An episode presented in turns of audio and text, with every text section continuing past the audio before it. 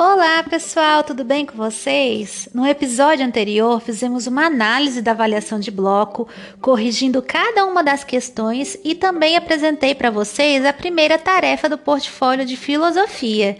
Na aula de hoje, nós vamos refletir sobre o primeiro grande período da filosofia antiga, o período pré-socrático. Vamos saber por que esse período é chamado dessa forma e quais as características gerais desse tempo. Também vou comentar com vocês sobre a importância de Tales de Mileto e citarei brevemente alguns outros célebres pensadores que deram origem à filosofia. Os recursos para a nossa aula do dia, como plano de estudos, mapa mental, atividades e textos, estão disponíveis na nossa sala de aula no Classroom.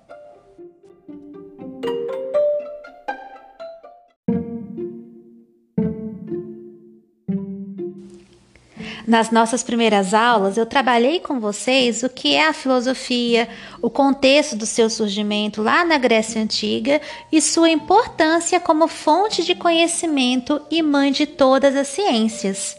Nós vimos as diferenças existentes entre o pensamento mitológico, que foi a primeira tentativa do ser humano de compreender a realidade quando ele não tinha respostas, e como gradativamente esse pensamento foi dando lugar ao pensamento filosófico ou racional.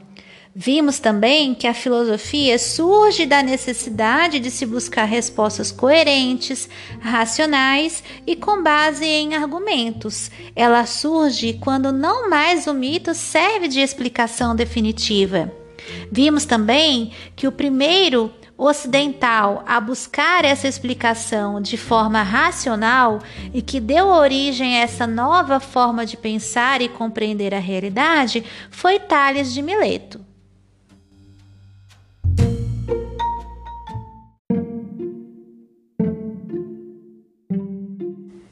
Pessoal, os primeiros filósofos eram chamados de pré-socráticos, por primeiro antecederem a Sócrates no tempo e também porque tinham como característica é, o tipo de objeto de estudo da filosofia, que era diferente. Eram também chamados de filósofos da natureza ou filósofos da física, por buscarem na realidade empírica concreta uma resposta para a origem do mundo e de todas as coisas. Obviamente, não entraram em consenso, e cada um dos principais pensadores desse tempo procurou um elemento ou explicação que desse conta das questões que não mais a mitologia era capaz de convencer.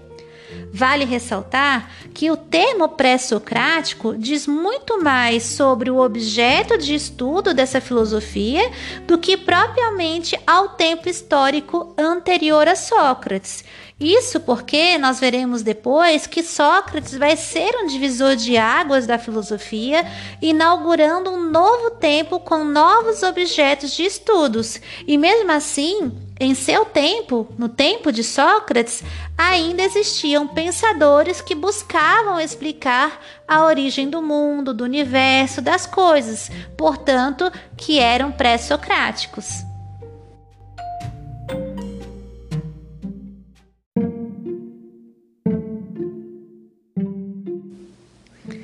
Tales de Mileto, primeiro filósofo que se tem notícia, pensador pré-socrático, nasceu por volta de 625 a.C. Foi um hábil comerciante, filósofo e matemático. Sua obra está na transformação da geometria de um aglomerado de noções esparsas em um sistema lógico e coerente. A vida dos antigos pensadores gregos é frequentemente conhecida apenas de maneira incompleta. Realmente, os primeiros biógrafos não achavam correto divulgar fatos menos importantes concernentes à personalidade dos sábios. Eles julgavam as descobertas desses homens mais que suficientes para que fossem considerados como seres bastante superiores aos comuns mortais e, como tais, deveriam ter uma imagem semelhante à dos deuses, sendo desprezados os fatos mais corriqueiros da sua vida.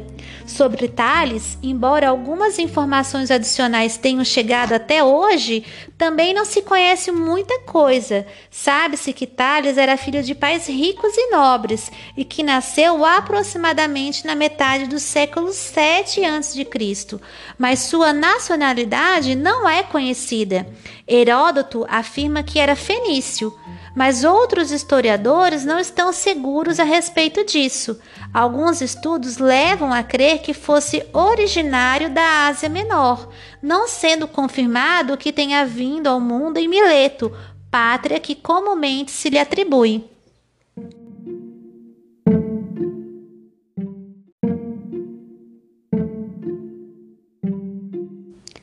Na época de Tales, a concepção do universo era muito vaga. Somente alguns séculos mais tarde, a cultura grega elaboraria a ideia de uma estrutura heliocêntrica do universo e Erastóstenes ousaria medir as dimensões da Terra, chegando a um resultado tão preciso que competiria com aquele só alcançado lá no século XIX.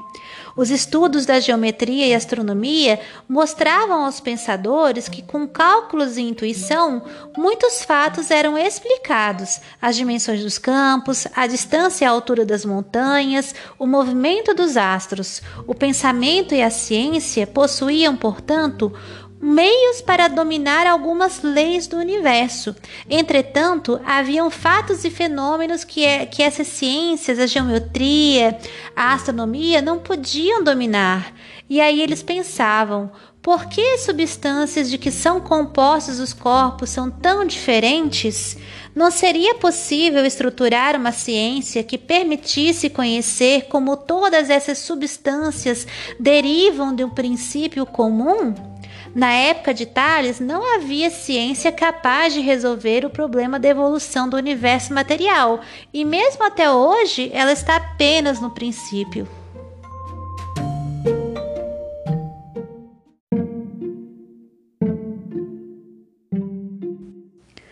Todos os pensadores gregos antigos sentiam uma necessidade fundamental de descobrir o princípio material segundo o qual tinha evoluído todo o universo, diferenciando-se depois em todos os seus aspectos. Para Tales, o elemento básico a partir do qual se tinha formado toda a matéria do universo era a água. Um dia, pensava ele, seriam, seriam descobertas leis que permitiriam compreender como a água era a origem de todas as coisas. Quando Tales foi para o Egito, a penetração da cultura grega já tinha apenas se iniciado, embora já existissem colônias gregas e os faraós tivessem a seu serviço tropas auxiliares constituídas por mercenários gregos. Os objetivos das viagens de Tales eram provavelmente o estabelecimento das relações comerciais entre os dois povos, conciliando suas tarefas mercantis com o estudo. Ele encontrou uma maneira de aprender mais, entrando em contato com pensadores que poderiam ajudá-lo a alargar os seus conhecimentos. Tales aprendeu no Egito a calcular a altura das pirâmides e medir as distâncias dos navios no mar. Esses conhecimentos lhe vieram dos sacerdotes egípcios, depositários da ciência. Mas, ao contrário de seus mestres, que transmitiam esse conhecimento como segredo profissional conquistado duramente e desligado dos outros, Tales pretendeu encontrar neles ordem e razão, estabelecendo uma lógica. Ele quis procurar os caminhos de uma geometria, como conjunto ordenado e coerente de proposições que contivessem em uma sucessão objetiva as verdades geométricas conhecidas fragmentariamente pelos egípcios. Tales transformou a geometria de uma ciência de noções apenas esparsas num sistema lógico. Depois disso, seguindo seus passos, Outros geômetras e matemáticos gregos construíram um sistema matemático e geométrico que permaneceu como a expressão máxima da ciência da antiguidade, só superada na época do Renascimento.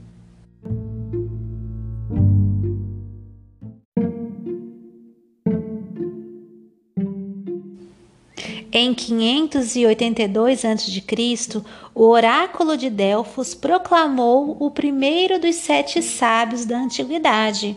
Isso significa que as descobertas de Tales eram conhecidas, discutidas e aprovadas pelos sábios do mundo grego. Tales de Mileto teria sido o primeiro filósofo da história da humanidade não o primeiro a utilizar o termo filosofia para referir-se a si mesmo, já que este foi Pitágoras, mas o primeiro a fazer jus ao título por sua forma de proceder, ao promover um afastamento da visão mitológica do mundo e buscar as causas primeiras, ou a causa primeira única das coisas e fenômenos da natureza com base exclusivamente na razão e observação da própria natureza.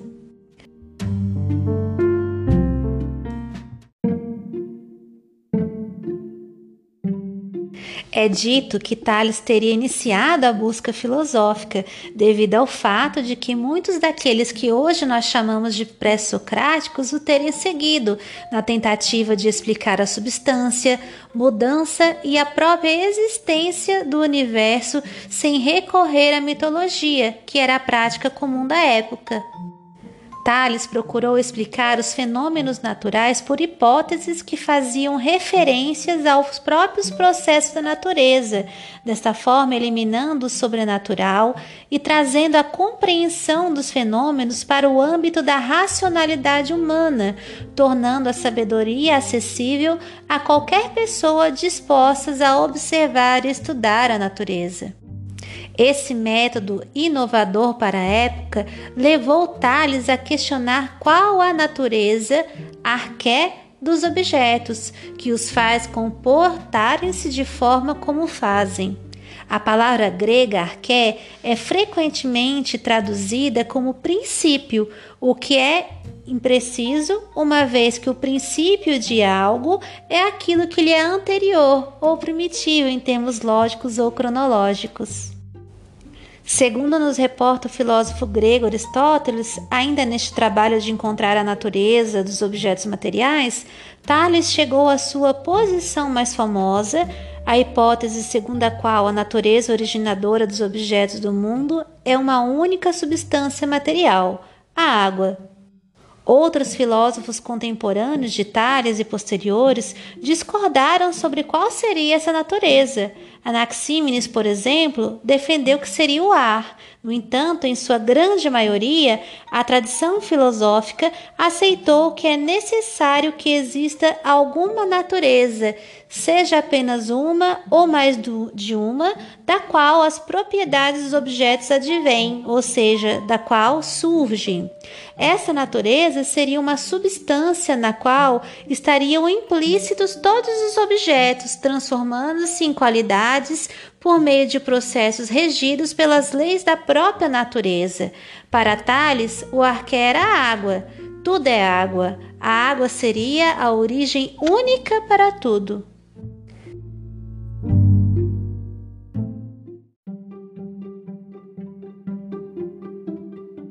Depois de Tales, muitas outras tentativas racionais de encontrar arqué surgiram.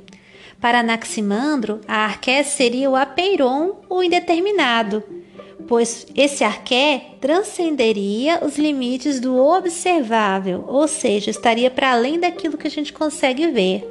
Para Anaxímenes, o arqué seria o ar, para Pitágoras, os números, a relação numérica era encontrada por ele na natureza. Já para Demócrito, era o átomo. Segundo ele, todas as coisas eram formadas por partículas mínimas indivisíveis que, ao unirem-se ou separarem-se, davam origem à diversidade dos seres. Entre os filósofos pré-socráticos ou filósofos da natureza, existem dois que são muito estudados na tradição filosófica: Heráclito e Parmênides. Esses serão nossos objetos de estudos nas duas próximas aulas.